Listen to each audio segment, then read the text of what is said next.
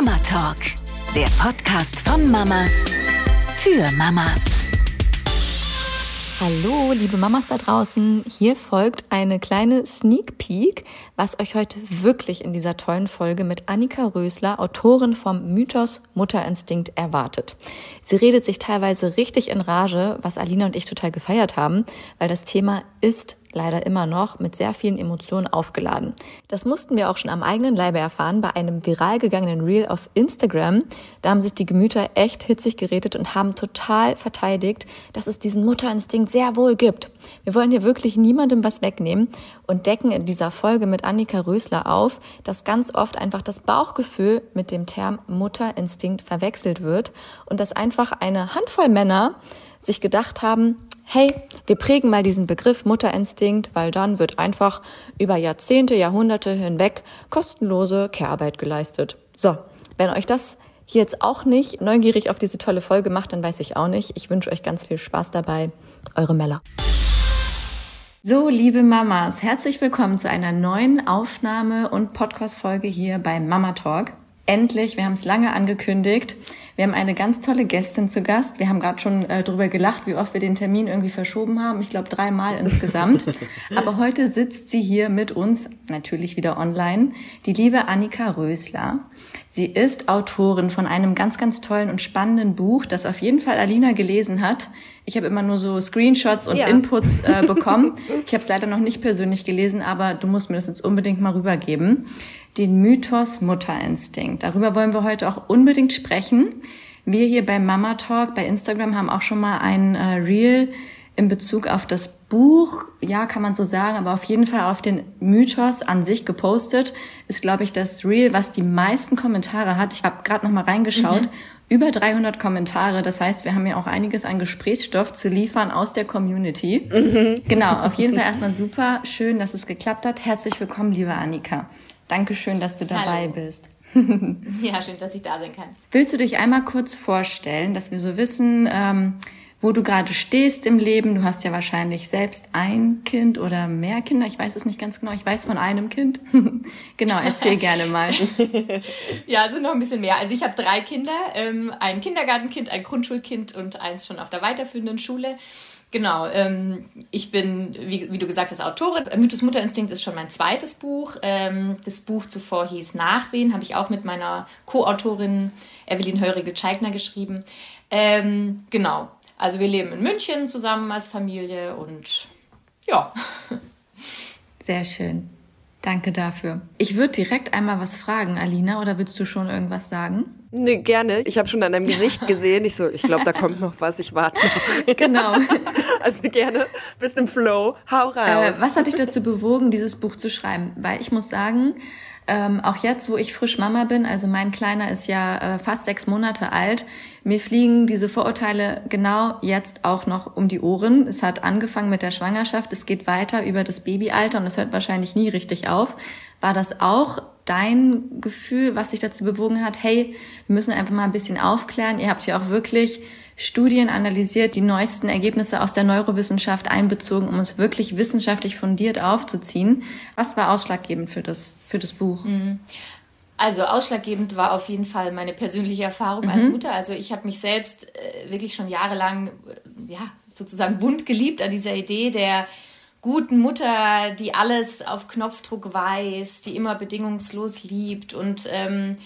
Also mein ältestes Kind ist jetzt zwölf ähm, und ich merke, dass äh, das wird nicht besser, also wirklich. Ja. Es wird anders, aber bei, gerade bei meinem ersten Kind bin ich immer wieder in Momenten, wo ich denke, oh, ich habe keine Ahnung, was jetzt zu tun ist. Ich weiß es einfach nicht. Da ist kein Instinkt in mir, der jetzt sagt, was ich tun kann.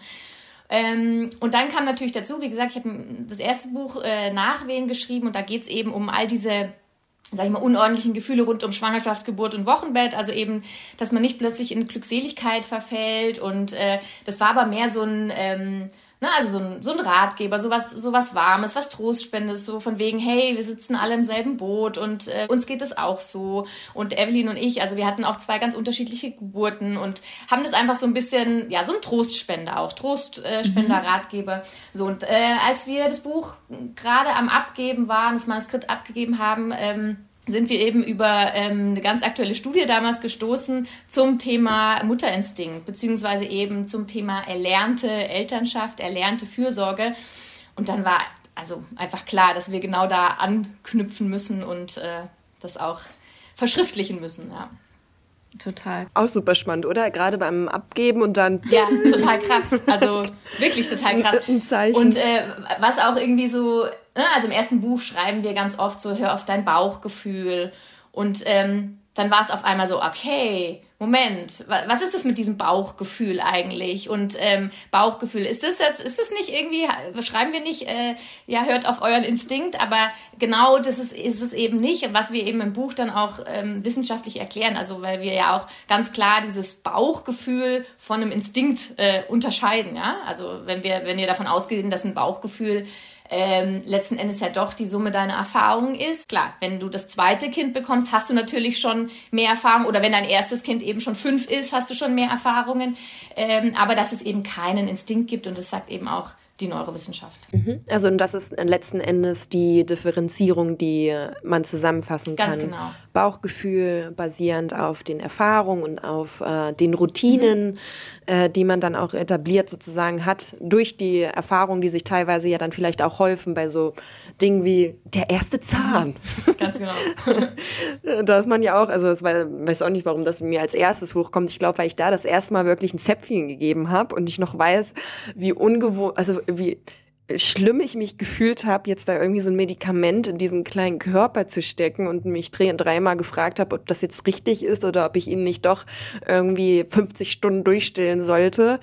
Ähm, genau, und da wird man ja dann einfach also ruhiger. Und wo dann die Backenzähne kamen und er dann durchaus auch ähm, mal zwei hintereinander bekommen hat, weil die so krass waren bei ihm, äh, war das für mich dann schon ein bisschen entspannter. Das heißt, das wäre dann so Team Bauchgefühl und Instinkt ist ähm, letzten Endes das, dass man das direkt abrufen kann, obwohl man keine Erfahrung damit gemacht hat. Also ich denke gerade so dran, ich finde es super faszinierend, wenn eine Kuh gebärt, wie dann das Kalb direkt läuft. Ja, genau. Oder beim Mini-Baby-Schildkröten, die direkt zum Meer laufen. Also Aha. das ist ein Instinkt, ja. Das hat dir niemand beigebracht mhm. und das ist mhm. angeboren. Mhm. Gut, dass ihr gerade das Beispiel nennt, mhm. weil das kam voll oft auch tatsächlich unter diesem Reel, dass wir Menschen ja quasi die äh, Königsklasse sind von den Tieren, die die aller, allermeisten Instinkte angeboren haben. Aber ich habe mich dann auch gefragt in Vorbereitung auf unser Interview, wo hätte ich jetzt einen Instinkt ähm, benennen können, den ich in Bezug auf mein Baby habe?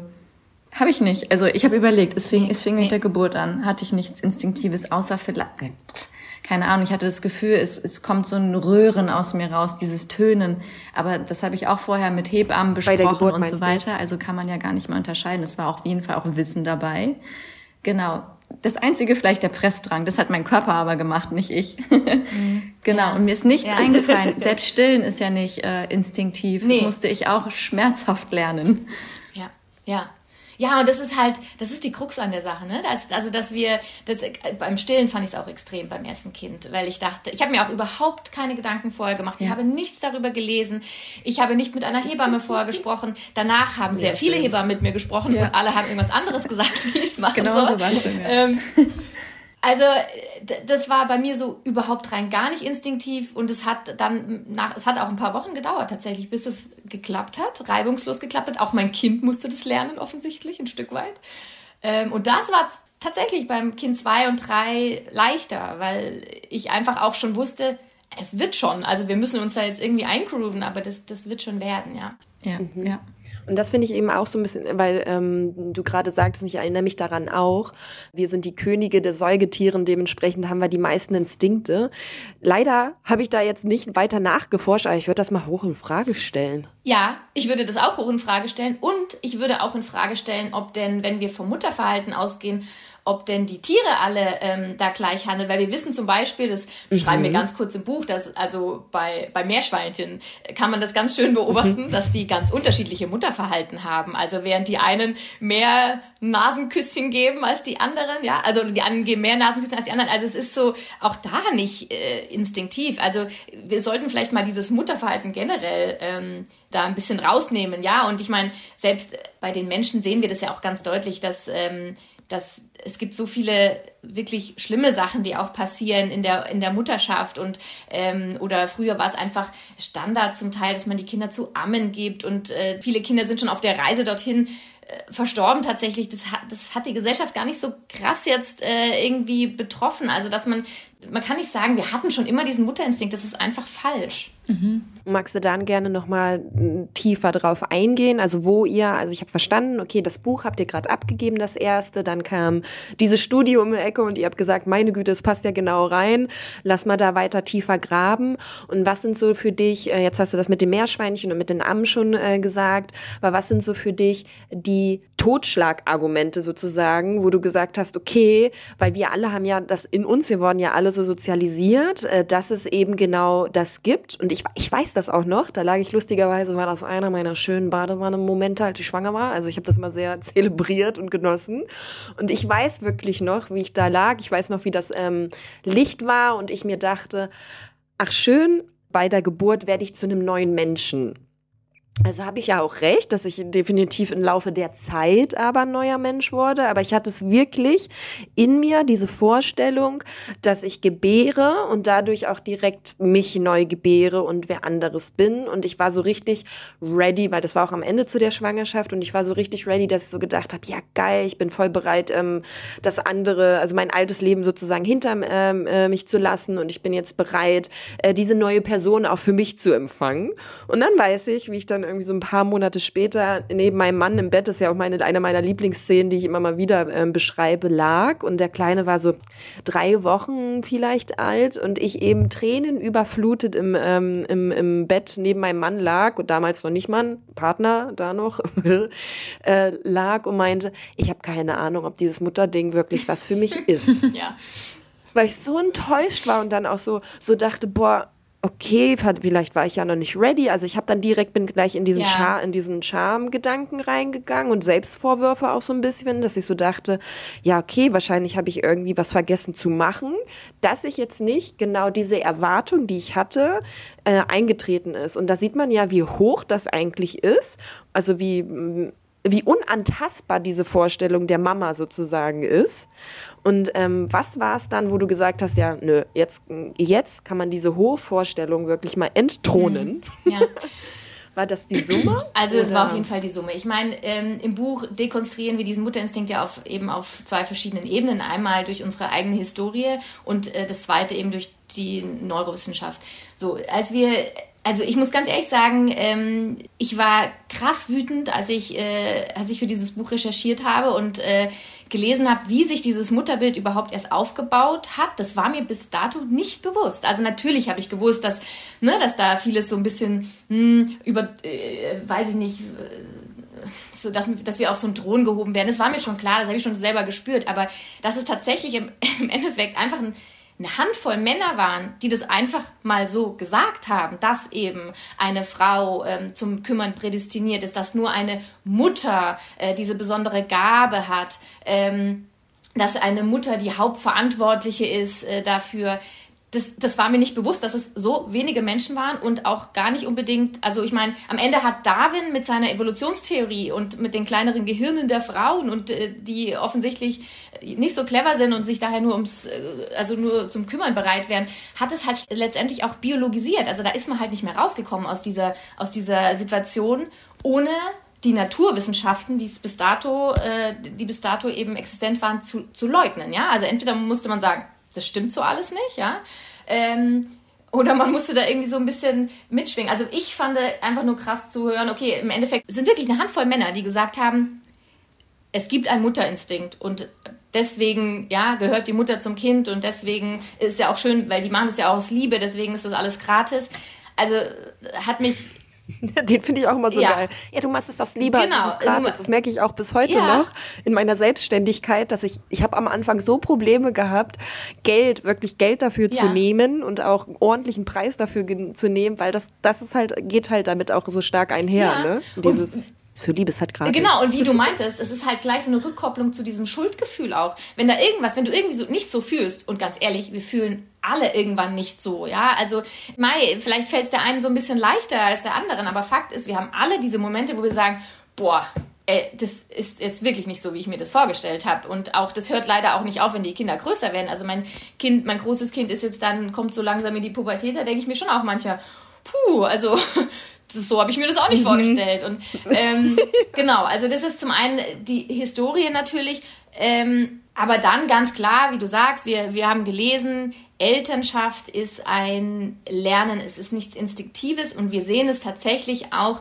in den Gehirnen der Eltern, also sowohl bei den Frauen als auch bei allen nicht gebärenden Eltern. Bei den Frauen oder bei den gebärenden ähm, Müttern beginnt diese Hirnveränderung, also so, findet wirklich eine komplette Umstrukturierung statt. Deswegen, wie du meintest, du, du hast erwartet, du wirst ein anderer Mensch. Diesen Gedanken finde ich eigentlich gar nicht so schlecht, weil in dem Fall warst du zumindest schon mal so weit, dass du dachtest, du bist ein anderer Mensch. Auch wenn du es dir dann irgendwie dann doch nicht eingestanden hast, weil ich dachte zum Beispiel, naja, ich krieg da halt ein Kind und dann mache ich mein Leben einfach weiter. Ja, acht Wochen mache ich ein bisschen ruhig und, äh, und dann mache ich einfach alles genauso weiter, was halt einfach nicht funktioniert hat. Und, und das sehen wir, sehen wir wirklich in den Köpfen der Eltern. Da, da, da findet eine komplette Umstrukturierung statt und nennt sich Sensibilisierung, um einfach ähm, ja, bestmögliche Fürsorge leisten zu können. Und das passiert nicht instinktiv, das passiert nicht aufgrund des Geschlechts. Nur bei gebärenden Frauen beginnt es halt tatsächlich schon in der Schwangerschaft. Also das ist so ein zeitlicher Vorsprung von neun Monaten,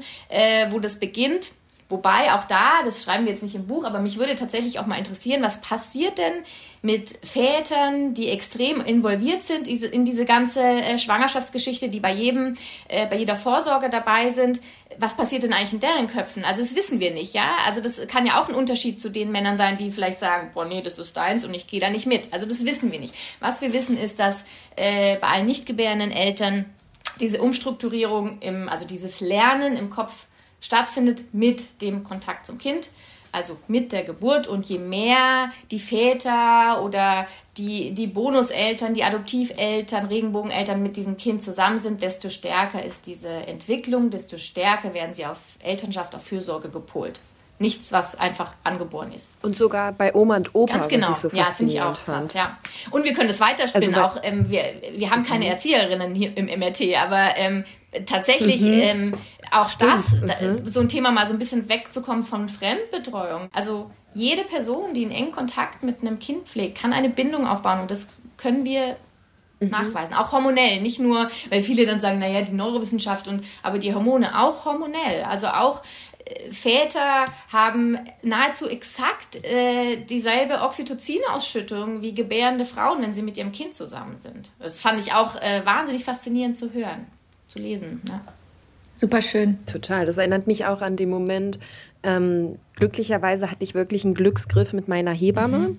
Ähm, mittleren Alters, aber war irgendwie sehr, sehr erfahren und hatte eine starke Meinung, ähm, die irgendwie auch so in den Zeitgeist gepasst hat. Und äh, sie meinte immer auch zu mir, Lina, nach der Geburt, wenn du verspürst, dass du jetzt mal eine Pause brauchst und du bist das erste Mal nach fast zehn Monaten mal wieder nur für dich und das nach einer sehr anstrengenden Phase. Wenn du dann mal durchatmen möchtest, gib dem Kind, dem Papa, der kann sich genauso ausziehen. Das ist genauso ein Bonding. Das ist genauso effektiv fürs Kind, wie wenn es bei dir nur liegt. Und das hat mir so eine Erleichterung gegeben, weil ich definitiv den Moment hatte. Also ich hatte ihn schon angedockt gehabt, er lag auch schon bei mir und dann dachte ich mir, dann fing ich so das Zittern an, weil sozusagen die Anspannung runterging, Adrenalin runterging. Und da dachte ich so, boah, ja, irgendwie will ich mal kurz nur mich ja. spüren. Und dann hat er, haben wir den Kleinen oder hat mein, mein Mann den Kleinen genommen und ich weiß noch, wie schön es auch war für mich und selbst von der Verarbeitung her, dass man nicht immer nur sozusagen selber im Fahrersitz sitzt, mhm. sondern auch mal als Beifahrer auf die Angelegenheit gucken kann, dass das mir nochmal total geholfen hat, das alles zu verarbeiten. Mhm.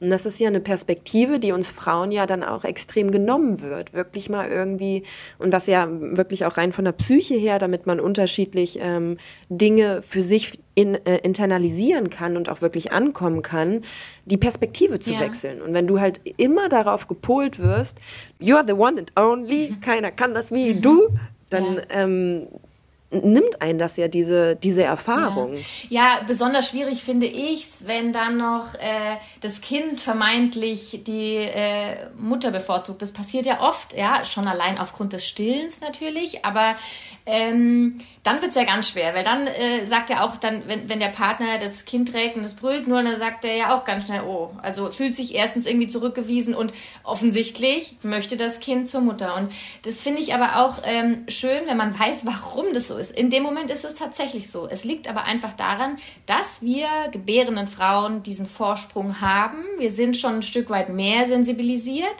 Das heißt, wir reagieren in der Regel schneller auf unser Kind. Das merken wir ja auch, wenn wir äh, gerade äh, frisch geboren haben und unser Kind liegt neben uns und wir, wir stillen es schon, da, da schreit es ja noch gar nicht. Es, hat, es hatte gerade erst geschmatzt oder mein Mann hat es nie gehört. Er hat es nie gehört. Das war, ähm, ich, was mich extrem sauer immer gemacht hat, weil ich mal die Einzige mhm. war, die aufgewacht ist. Oder auch, wenn es dann so ein bisschen, äh, wenn die Kinder so ein bisschen gemeckert haben, er hat es nicht gehört. Aber ähm, das ist was, was auch halt jedes nicht gebärende Elternteil erst lernen muss und sich vor allen Dingen aber auch aktiv dafür entscheiden muss. Ich bin jetzt zuständig dafür und ich reagiere jetzt auch schnell. Also bei uns in der Familie hat man das ganz extrem gesehen, gerade als das zweite Kind kam, weil bis dato war ich äh, nachts eigentlich für das erste Kind immer, also für meine Große zuständig, weil mein Mann hat es einfach nicht gehört. Also da habe ich gar nicht mehr gestillt, aber mein Mann hat, äh, hat sie nicht gehört. So, dann kam das zweite Kind ich hatte einen Säugling, war total fixiert auf diesen Säugling, habe wieder gestillt und plötzlich hört mein Mann die Große und ich höre die Große nicht mehr. Also das ist so ein, ja, das ist wirklich faszinierend, dass man das, dass man das auch, wenn ich weiß, ich bin jetzt nicht dafür zuständig und das denken viele Väter, ich bin nicht dafür zuständig, weil ich still ja nicht. Ja? Also wenn, wenn man sich das bewusst macht und dann ähm, eben auch, dann kann man so ein bisschen diese Phase vielleicht umgehen, wo das Kind wirklich eine krasse Präferenz hat, weil ich weiß dafür, es gibt noch viele andere Phasen, wo das dann auch auf den Vater gehen kann, ja, wenn wir mal aus der Stillzeit rauskommen. Ähm, das sind ja generell oft einfach nur Phasen, aber da machen, glaube ich, viele Eltern so, geraten in so eine Falle und sagen, okay, na gut, die Natur können wir wohl doch nicht überlisten, ja. Und ähm, das ist einfach nur, wir sind einfach nur schon ein bisschen mehr vorbereitet. Total.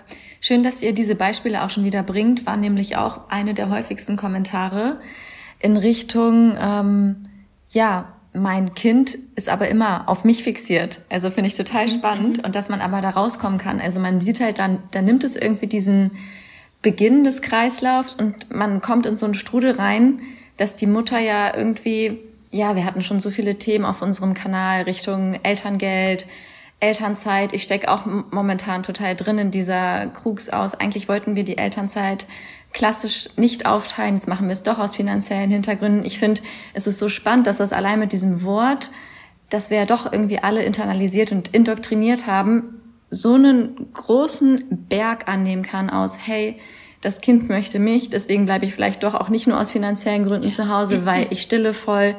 Ähm, deswegen möchten wir das auch beibehalten und deswegen bleibe ich mehr da. Also so ist es zum Beispiel auch gerade bei uns total drin. Wir hatten auch schon Streits deswegen, weil er sich zum Beispiel nutzlos fühlt und gerade aufgrund des Stillens vielleicht auch nicht so viel ähm, machen kann. Aber ich bin total dankbar auch, dass jetzt gerade wieder dieses Interview zu dieser Zeit kommt, dass wir da auf jeden Fall noch mal mehr sprechen und wirklich uns auch genau diese Glaubenssätze angucken müssen, glaube ich, auch in den ähm, Paarbeziehungen und vielleicht auch mit Großeltern in Freundschaftskreisen, weil es einfach so in uns drin ist. Auch wenn man sich schon damit beschäftigt, sieht man es einfach daran, wie es dann nächtlich zum Beispiel läuft. Ja, und generell ist es ja auch so, dass wenn man stillt, und ich, ich weiß schon auch noch, wie das war, und wenn man nach Bedarf stillen will, dann gefühlt stillt man ja dann tatsächlich die ganze Zeit oft. Und da, da ist es ja natürlich, dass der andere irgendwie da jetzt so ein sag ich mal, ein bisschen außen vor ist. Aber da müssen wir, glaube ich, auch mal weg von diesem Gedanken und da kann dein Partner nichts dafür. Das ist einfach dieser Systemgedanke. Das, also letzten Endes kann er ja schon viel tun, weil ähm, du bist am Stillen und das ist so schön, das ja auch für viele ist. Aber du kannst in dem Moment nichts anderes machen. Also du stillst und, und du brauchst auch ein bisschen Erholung, weil das zählt an den Kräften. Und dann muss all die anderen Arbeiten, muss ja jemand anders machen in dem Moment. Also ähm, auch, ich finde immer noch diesen Gedanken einfach so absurd, dass das alles auf die Frauen geladen wird und die Väter dann, ja, ihre zwei Monate Elternzeit, vielleicht auch ein bisschen mehr, aber also es funktioniert so nicht. Wir sind, also das merken ja auch alle Eltern, es funktioniert nicht. Wir haben viel zu wenig Zeit. Mhm. Es geht nicht. Mhm. Total. Und es ist einfach dann auch ähm, mm, ein dünner, ein dünnes Fundament, worauf das Ganze ja, alles dann extrem, gehäuft wird. Ne? Ja. Und, und gleichzeitig, weil ich auch ähm, mich noch daran erinnere, gerade an, an das genannte äh, Reel von Mella, mit wie viel Inbrunst und auch Herzblut wirklich darum ähm, gekämpft wurde, dass es eben diesen Mutterinstinkt ja. gibt. Und ich glaube, das kennst ja. du auch, weil ich habe ein, zwei Mal auch dann geguckt, wie du so mhm. reagierst auf solche ähm, Antworten. Und ich fand das auch sehr schön, dass du immer wieder diesen Gedanken betont hast, hey, wir wollen ja nichts genau. wegnehmen. Ja, ganz genau. Sondern wir wollen erweitern und mal den Blick sozusagen heben. Und ähm, das finde ich eben auch so spannend und da tappe ich mich schon auch gerade, wenn man wieder in eine Phase reinkommt, wo man merkt, ah ja, nur ich bin gerade diejenige, die dem Kind das geben kann, was es braucht. Das ist schon auch schön, das ist ne? schön. also diese ja. Vorstellung. Weil letzten Endes, wenn man, wir sind so groß ge geworden mit dem Gedanken, okay, die Mutter, ne, hier unantastbare, was das Kind anbelangt und kann alles, dann hast du halt diesen Moment, wo es wirklich so ist, dass du sozusagen die Einzige bist, äh, die das kann, dann macht das ja natürlich total viel auch in deinem Kopf, gibt dir das ja auch Dopaminausschüsse und sonst wie, als wenn du den schönsten Lutscher gerade oder Schokokuchen isst, weil du Bestätigung erfährst, ne? Und ich glaube, das ist das, was dann viele so kämpfen lässt, wenn man sagt, ja, gibt's nicht. Oder wie genau, würdest du das? Ganz genau das. Und das ist auch das, was ich immer wieder sage. Beim Schreiben des Buchs, ich habe hart mit mir gekämpft, weil ähm, das ist, dieses Loslassen ist in vielerlei Hinsicht echt schwer. Also einerseits, wenn ich jetzt von mir ausgehe, ich war sehr gerne eine stillende Mama. Ich habe auch die, die meiste Elternzeit übernommen. Für mich hat das so gepasst. Nicht, dass es alles cool war, aber ich wollte das so. Ja, also das zum einen. Ähm, und dann dürfen wir aber auch nicht vergessen, dass, wie du eben auch schon meintest, dieses, wir fühlen uns gut dabei. Ja, warum fühlen wir uns gut dabei? Weil es gibt eigentlich keine andere ähm, Rolle in unserer Gesellschaft, die wir haben, wo wir irgendwie mal äh, eine gewisse Machtposition haben. Da, da, da sind wir einfach ja. noch lange nicht. Und insofern war, ist, ist, ist diese Idealisierung von Mutterschaft natürlich einerseits eine Verpflichtung und, und, und hart, aber es ist ja auch schön. Ja? Also es gibt uns ja auch so ein Stück weit. Ähm, ja, Macht ist das falsche Wort, aber so eine Sinnhaftigkeit oder Wertschätzung, Wertschätzung ist es, glaube ich. Und aber also ich kenne diese Stimmen auch. Es kommen, also meistens kommen die aber nur von Frauen, die das Buch nicht gelesen haben, weil wir generell ja, wie gesagt, den Frauen dieses Bauchgefühl 0,0 absprechen. Und was ich auch nicht möchte, ist, dass, dass wir jetzt sagen, also allein schon, weil es nicht funktionieren würde, aber dass wir jetzt sagen, okay, die Frauen machen jetzt alles so wie die Männer und wir sind jetzt alle, machen jetzt alle genau dasselbe. Ähm, was ich mir wünsche, ist eine, einfach eine viel größere Range für Eltern. Und zwar, dass es wirklich, dass Eltern wirklich entscheiden können, individuell, wie lösen wir das? Und das können wir bislang nicht, weil das finanziell einfach so, so restriktiv ist. Also auch bei uns war es so, mein Mann hat jedes Mal Elternzeit genommen, er hat aber, er hat nur zwei Monate Elternzeit jeweils genommen, weil es finanziell gar nicht machbar gewesen wäre, ja. Und also für mich ist eben, dass wir da so ein Spektrum draus machen, das größer ziehen. Und da finde ich auch nochmal ganz wichtig zu sagen, wenn wir über die Mutatät eben sprechen, die eben mit ähm, neurologischen Veränderungen einhergeht, dann wissen wir ja heute auch, dass es bei jeder Mutter, bei jeder Frau ganz unterschiedlich ist. Dass äh, eine ähm, eine Frau eine sehr starke strukturelle Veränderung hat, was bedeutet, sie ist schon so ein bisschen mehr auf die Fürsorge gepolt. Es wird ihr leichter fallen. Also da gibt es ja auch diese wahnsinnig interessante Studie. Wir können, wenn wir eine Frau sowohl vor der Schwangerschaft, in der Schwangerschaft als ähm, auch hinterher irgendwie sehen, beziehungsweise können wir in der Schwangerschaft schon voraussehen, letzten Endes, wie ihr die Mutter-Kind-Bildung fallen, also ob, ob es ihr leicht oder schwer fallen wird. Also wenn die, wenn die Veränderungen groß sind, können wir davon ausgehen, es wird ihr eher leicht fallen. Wenn sie geringer ausfallen, äh, wissen wir, sie kämpft. Das heißt nicht, dass sie keine gute Mutter-Kind-Bindung aufbauen kann, aber sie kämpft und sie braucht, braucht vielleicht auch ein bisschen mehr Support. Und wenn wir wissen, dass es eben bei jeder Frau so unterschiedlich ist, dann können wir doch gar nicht mehr äh, erstens davon ausgehen, dass es instinktiv ist es passt ja überhaupt nicht. Und zweitens können wir auch nicht erwarten, dass die Frauen sich alle gleich verhalten. Also sowohl so wie früher, alle bleiben zu Hause, als auch so wie heute. Das empfinde ich manchmal so ein bisschen so dieses, diesen Drang auch, ihr müsst aber jetzt auch nach einem Jahr wieder, ja. Für viele Frauen ist es zu früh, aus vielerlei Hinsicht. Aus persönlichen Gründen, auch vielleicht aus Gründen, weil die Kinderbetreuung bei uns einfach äh, aufgrund struktureller Probleme einfach nicht gut ist. Ja? Ähm, da spielt vieles rein, aber äh, ja, sie wollen vielleicht gar nicht dahin. Also diese Schemata passen mir nicht. Ich, ich brauche, also ich wünsche mir einfach ein, eine größere Range und dazu müssen wir aber loslassen von diesem Mutterinstinkt. Dann muss es nämlich in Ordnung sein, dass eine Mutter, die eben nicht stillen möchte, nach diesen acht Wochen direkt wieder zur Arbeit geht, ohne von jemandem blöd angeschaut zu werden. Genauso wie eine Mama, die sagt, ich möchte die ersten drei Jahre zu Hause sein, weil ich habe das Gefühl, mein Kind braucht es auch. Weil wir sagen einerseits mittlerweile, okay, die, die Frauen sind alle unterschiedlich, aber auch die Kinder sind es. Ja? Also ich habe drei Kinder, die sind alle drei so krass unterschiedlich. Ich kann die nicht alle gleich behandeln, weil die einfach andere Bedürfnisse haben. Und ja, jetzt habe ich mich ein bisschen Rage geredet, aber das wünsche ich mir. Gut so. das, äh, genau, das wünsche ich mir und wir wollen den Frauen eben nichts wegnehmen. Im Gegenteil, es gibt für die Frauen einfach nur Unterstützung und ja, so sieht's aus. Fühle ich sehr. Wolltest du noch? Ich dachte gerade, du, du zuck, zuckst noch so. Nee, nee ich okay, wollte nur gut. zustimmen. Video ich nicke die ganze Zeit. und das ist eben auch das Schöne, wie du sagst, also mm, und gleichzeitig auch die Beobachtung, äh, die ich habe, dass uns einfach genau dieser Prozess äh, des Lernens schwer fällt, der da eben auch das Loslassen mit einbezieht. Ähm, und was wir aber eben für Weiterentwicklung immer brauchen. Und ich finde, das ist ja auch das Schöne, was man als Mama lernt, das Loslassen, und das so fängt es ja schon bei der Geburt an, auch immer wieder ein, ähm, jetzt habe ich nur das englische Wort, oh, I'm so international, ein Return bedeutet, mhm. also ein Zurückkommen. Mhm. Und ähm, das im Hinterkopf zu haben, okay, ich lasse diesen Mutterinstinkt jetzt mal voll los. Das ist auch manchmal in Partnerschaften, in Streits so, da weiß man sich ja so fest, weil man sagt, nein, ich habe doch recht mhm. und ich brauche das und das ist so wichtig für mich. Und in dem Moment, wo du mal loslässt und irgendwie Raum gibst, mhm. ähm, merkst du, dass es viel leichter wieder zurückkommt und auch wieder schöner irgendwie und passender zurückkommt. Und ich glaube, das ist genau das, was wir brauchen. Das ist auch diese, und da finde ich das so faszinierend, weil du auch mit Darwin gerade argumentiert hast, weil der weil der Satz Survival of the Fittest ja bis heute noch so hardcore eingebrannt ja. ist, der ja einfach er selbst schon wieder widerlegt hatte mhm. Und gesagt hast, ja, hat ja nee, nicht der fitteste, sondern der anpassungsfähigste mhm. überlebt. Und das ist ja wiederum genau das, was ähm, ihr ja dann auch beschreibt in dem Buch und was die Mutter Tät auch beschreibt und dann auch die Vater Tät, die es ja letzten Endes dann auch gibt und äh, die Erzieher Tät, wenn wir auch ja. die Kinderbindung gerade aufbaut, nämlich, dass unser Gehirn so aufgebaut ist, dass es sich der Umwelt anpasst und dass das eben, da ist so viel drin, da ist so viel Erbgut, so viel DNA, was eben nur durch, das, durch die Umwelt, Umwelt ja. aktiviert ja. wird Genau, wie ähm, Verena Birkenbiel hat immer so ein schönes Bild gemacht. Ähm, sie hat gesagt, letzten Endes ist unsere DNA und all dieses Gut, was da drin ähm, auch mit drin steckt in, ähm, in unseren Gehirn ähm, oder in unseren Körpern, das wird von, muss von dem Prinzen wachgeküsst werden. Das sind Rosinen, die von den Prinzen wachgeküsst werden müssen.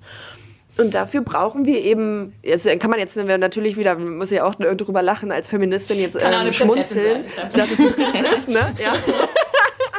muss wachgeküsst werden, von wem auch immer. Aber auf jeden Fall bedeutet es eben, und das ist doch das Schöne und das Faszinierende an uns Menschen, dass wir mit, äh, mit unserer Umwelt in Verbindung treten und uns dann eben anpassen mhm. können und verändern können. Also ist ja cool, wenn jetzt dieses Mutterinstinkt-Thema ähm, lange anscheinend auch irgendwie eine gesellschaftliche Ordnung gegeben hat und irgendwie uns äh, gedient hat. Und jetzt ist es eben an der Zeit, dass ein anderer Teil wachgeküsst ja. wird. Und das eben dann auch bedeutet, dass ähm, wir ein bisschen loslassen dürfen. Und da finde ich auch wiederum faszinierend, da frage ich mich, ob das auch so ein deutsches Thema ist, dass wir da so dolle drauf beharren. Mm.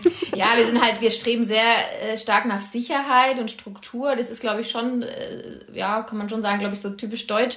Und ähm, ja, wir brauchen ja irgendeinen Glaubenssatz und noch ist der halt bei uns drin und ich, ich merke das selber an mir, jetzt bin ich da wirklich in, tief im Thema und, und und trotzdem fällt es mir im Alltag manchmal einfach schwer, ja, also wirklich loslassen. Und loslassen können wir ja auch nur, weil, also nichts finde ich schlimmer, als wenn mein Mann zu mir sagt, ja, jetzt entspann dich mal, ja. Also loslassen können wir ja nur, wenn, ähm, wenn uns jemand die Möglichkeit auch dazu gibt, loszulassen, ja. Also, weil es ist ein bisschen ungerecht, wenn, wenn es heißt. Gib mir mal den Rahmen.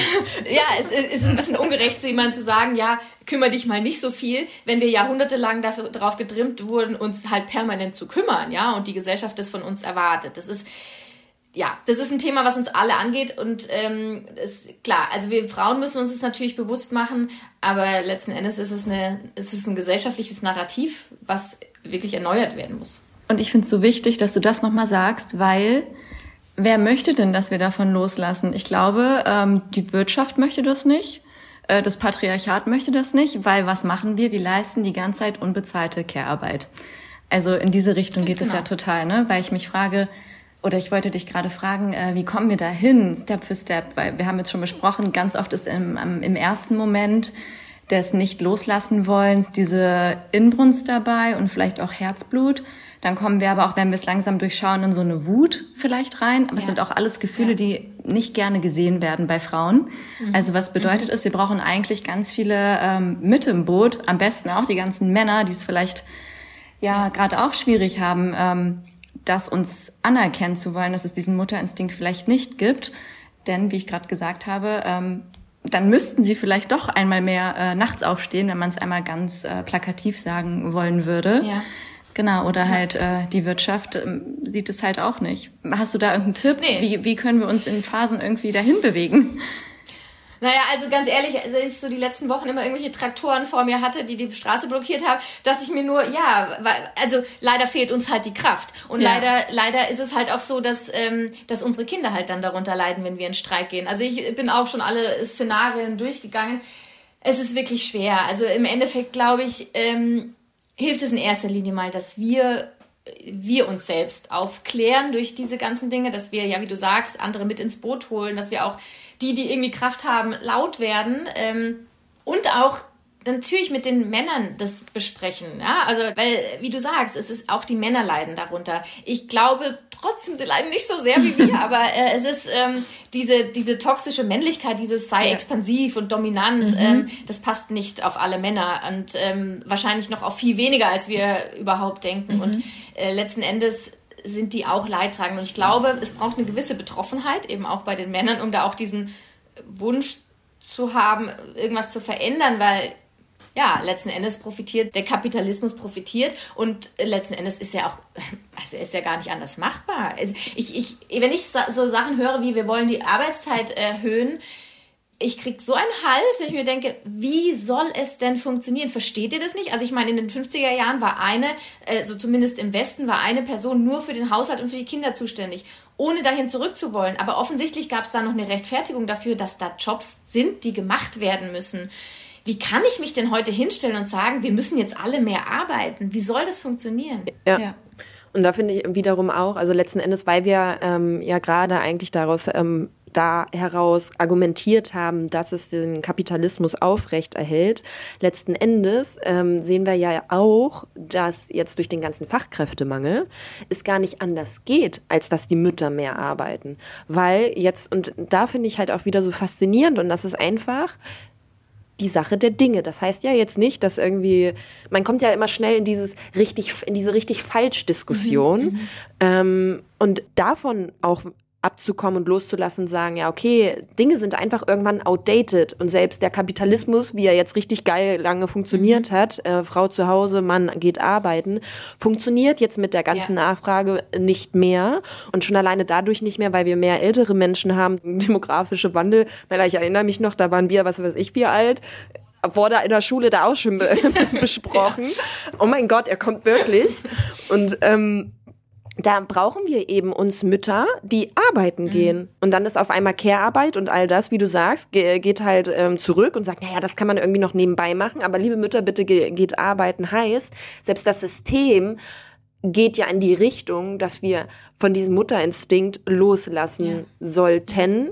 Und es kommen immer mehr Argumente äh, dazu. Und ich glaube, der erste Schritt in die Richtung, dass man es einfach uns leichter macht, ist diese Awareness zu schaffen, dass das ein Prozess ist und dass man und dass es eine eine äh, Influencerin, ich glaube, die kommt aus aus Australien, die auch sehr stark über die Mat Matrissens, also Muttertät berichtet und sie beschreibt die Matrissens selber, also die Muttertät in Jahreszeiten mhm. und sagt gar nicht erst, weil wir jetzt also zumindest die Studien, die ich auch kenne, auch gerade so wie ich es beobachte, wie es im deutschsprachigen Raum behandelt wird, wird gesagt, okay, die ersten zwei Jahre hast du insbesondere diese ähm, Muttertät und dadurch auch die Gehirnveränderung, äh, aber sie sagt letzten Endes und das beschreibst du ja auch, das hörst, hört nie auf, solange du Mutter bist. Und dementsprechend ist es wie Jahreszeiten. Und irgendwann wird, wird der Frühling und der Sommer wieder ein bisschen länger und dann ist der Winter mal wieder ein bisschen kürzer. Aber du passt dich halt stetig ja. an. Und dass man das einfach schon zu einer Entschuldigung, fucking Vorsorgeuntersuchung mitgibt und sagt, hey, es wird die Situation geben, wo sie sich fragen, wie kann denn der Mann das jetzt überhören? Why? Es ist so laut. Ich raste gleich aus. Ja. Und bitte haben Sie da ein bisschen, Sie haben ähm, einen strukturellen Vorsprung sagen Sie ihm Bescheid und dass das halt normal ist und dass es nichts zu tun hat damit, dass der Mann keinen Bock hat, weil da kommst du ja auch wieder dann so schnell rein und sagst, ey, du faule mhm. Sau, mhm. siehst du denn nicht, was ich hier mache? Sondern dass das eben Zeit braucht und dann kann man mit sich selber anders umgehen und eben auch mit seinen Partnern und ich glaube, das ist das, was man zuerst braucht, damit es sich in irgendwie höheren Ebenen wieder fest ja. oder widerspiegelt. Ja. Ja, also wir streiten ganz oft über Themen, wo ich hinterher merke, okay, das ist gar nicht unser Thema. Also das ist eine strukturelle Sache, die hier jetzt auf die Individuen irgendwie äh, abgewälzt wird. Also das sind ganz oft Themen, die uns eigentlich als Paar nicht betreffen. Und doch haben wir unsere Struggles und äh, kommen da nicht raus. Und es heißt ja immer, es braucht auch irgendwie, ich glaube, drei Generationen, bis äh, sich bis so ein neues Narrativ entsteht. Und ich glaube, dass äh, meine Kinder, also meine Große ist zwölf, das wird anders sein, glaube ich. Ich glaube, es wird wirklich, oder ich vor allem sehe ich es tatsächlich bei meinen Söhnen, ja. Also mein, mein Mittlerer ist acht, ähm, der geht so, so anders schon um und, und, und hat so ein anderes ähm, Gespür für Geschlechter irgendwie, dass ich denke, okay, ich glaube, in 20 Jahren sieht die Sache anders aus, aber das braucht halt wirklich Zeit, ja. Also spannend. Ja. Woran machst du das fest? Also, dass ein anderes Gespür Also, generell mache ich das fest, wirklich an an Kleinigkeiten, dass es eben nicht mehr, ich will jetzt die blaue, den blauen Pulli und nicht den rosanen. Im Gegenteil, mein Sohn hat erst vor kurzem gesagt, er möchte mal wieder so einen rosanen Pulli. Ich meine, ist jetzt der Klassiker, aber trotzdem, also das hätte es ja auch vor ein paar Jahren noch nicht gegeben. Oder mein Kindergartenkind, das finde ich auch so schön äh, bin ich kürzlich mit ihm nach Hause vom Kindergarten. Dann sage ich, du, Achtung, da kommt ein Radler. Und dann sagt er nur, Mama, das war eine Radlerin. Und ich habe keine Gender-Debatten mit ihm besprochen oder gehabt. Also es ist einfach so natürlich in ihm drin. Es ist eine Frau, also es ist eine Radlerin. Und, ähm, und mhm. das finde ich so schön. Ich finde es so schön, dass man, wenn man jetzt, wir haben jetzt, glaube ich, die Chance, und weil du meintest, was können wir tun? Ich glaube, das ist unsere größte Chance, dass wir es unseren Kindern einfach anders vorleben. Total schön, ja geht mein Herz auf, wenn ich das höre. Radlerin. Mama, es ist eine Radlerin. so toll. Richtig süß, ja. Peanut stillt übrigens. ist er zu mir gekommen und ähm, seine, er hat auch eine Puppe und die Puppe heißt so wie Mellas ja. Kind. Ach, wie schön. und immer nur Baby, dann eben den Namen von, äh, von Mellas Baby. Ja. Und dann äh, guckt er mich gestern an und sagt so, Mama, Komm, wir ziehen uns jetzt aus und ich stimme. oh Gott, ist das geil. Süß. Richtig und schön. So, okay. ja. ja. Sehr gut. Ach, schön. Fühlt sich rund an, oder? Ja, ich finde auch, gerade mit den, ähm, jetzt mit dem Thema, was man noch machen kann. Oder gibt es noch, wenn du ähm, kurz überlegst, ein Ding, was du noch nicht angesprochen hast, was dir am Herzen liegt? Mhm. Also, nee, ich glaube, es ist wirklich sehr rund. Das Einzige ist nochmal darauf hinzuweisen, weil da, das sind die, ein also, wenn ich kritische Stimmen bekomme, dann ist es wirklich immer nur dieses, naja, aber ich konnte mich halt schon oft auf meinen Mutterinstinkt verlassen. Ähm, und einfach da nochmal genau hinzuspüren, beziehungsweise auch dieses Wissen eben, das ist ja Intuition, eben Bauchgefühl, das ist die Summe meiner Erfahrungen. Wenn ich weiß, dass mein Schulkind, wenn es krank wird, am Vorabend sich so und so verhält, dann habe ich da halt schon beim nächsten Mal so ein bisschen so ein Gefühl, ja. Also ja, ja. Ähm, und das sich immer wieder bewusst zu machen, ähm, wir nehmen euch nichts weg und ähm, und auch selber so ein bisschen zu hinterfragen, okay, warum möchte ich jetzt eigentlich zu Hause bleiben und drei Jahre lang vielleicht oder auch nur ein Jahr? Ist es, weil ich es wirklich möchte? Ist es, weil ich vielleicht auch gar nicht in meinen Job zurück will, weil ich mich vielleicht auch in der Muttertät irgendwie ein Stück weit weiterentwickelt habe oder irgendwie meine, meine Prioritäten anders setze oder weil ich vielleicht sogar, und das wäre nicht ungewöhnlich als Frau, sexualisierter Gewalt in irgendeiner Form ausgesetzt bin, durch blöde Sprüche, wie auch immer. Also ein bisschen hinterfragen, warum? Und ähm, Genau, und dass eben dieses, dieses, dieses Loslassen oder vom Mutterinstinkt nicht bedeutet, dass wir nicht viel Zeit mit unseren Kindern verbringen dürfen, viel stillen dürfen, sondern einfach, ähm, dass auch andere Menschen sehr viel Zeit mit unseren Kindern verbringen dürfen und dass das nichts Verkehrtes ist, dass es den Kindern auch nicht, äh, äh, das tut denen genauso gut, wie wenn das die Mütter machen und ja, einfach, ähm, dass wir eigentlich dann dadurch mehr Unterstützung bekommen und dass uns nichts weggenommen wird. Und wir dadurch vielleicht dann noch ein bisschen ähm, gelassener und noch bessere Mama werden. Ja, und uns ein bisschen auch um uns selbst mal kümmern, mhm. was ja wirklich äh, in der Mutterschaft eigentlich komplett runterfällt. Es geht ja nicht darum, sich mal ausnahmsweise da mal eine Zeit zu nehmen und man muss da ja auch nicht ins Wellness zu gehen oder Yoga machen. Also ich kann mich auch mit einer Tüte Chips irgendwo hinsetzen. Hauptsache, ich mache irgendwas für mich selbst, ja, einfach nur für mich. Und das haben wir tatsächlich echt verdient. Total. Sehr schön. Amen. Danke für die tolle Zusammenfassung und für die noch äh, schönen Impulse hier am Schluss. Ich werde mich auch noch mal ein paar Mal hinterfragen. Und lustigerweise kam vor knapp einem Monat auch schon mein Gefühl zurück, hm, irgendwie vermisse ich meinen Job. Also Mhm. Vielleicht ein ganz, ganz guter Impuls hier auch nochmal, aber gerade stecken wir halt, wie gesagt, finanziell da drin. Und ja, wir müssen alles nochmal gucken. Und bevor ein zweites Kind kommen würde, wird nochmal richtig äh, neu gemischt die Karten. Ja. Sehr schön. Okay, vielen Dank, liebe Annika. Danke, dass ich dabei sein durfte. War schön. Sehr schön. Mama Talk, der Podcast von Mamas für Mamas. Eine Antenne Niedersachsen Produktion.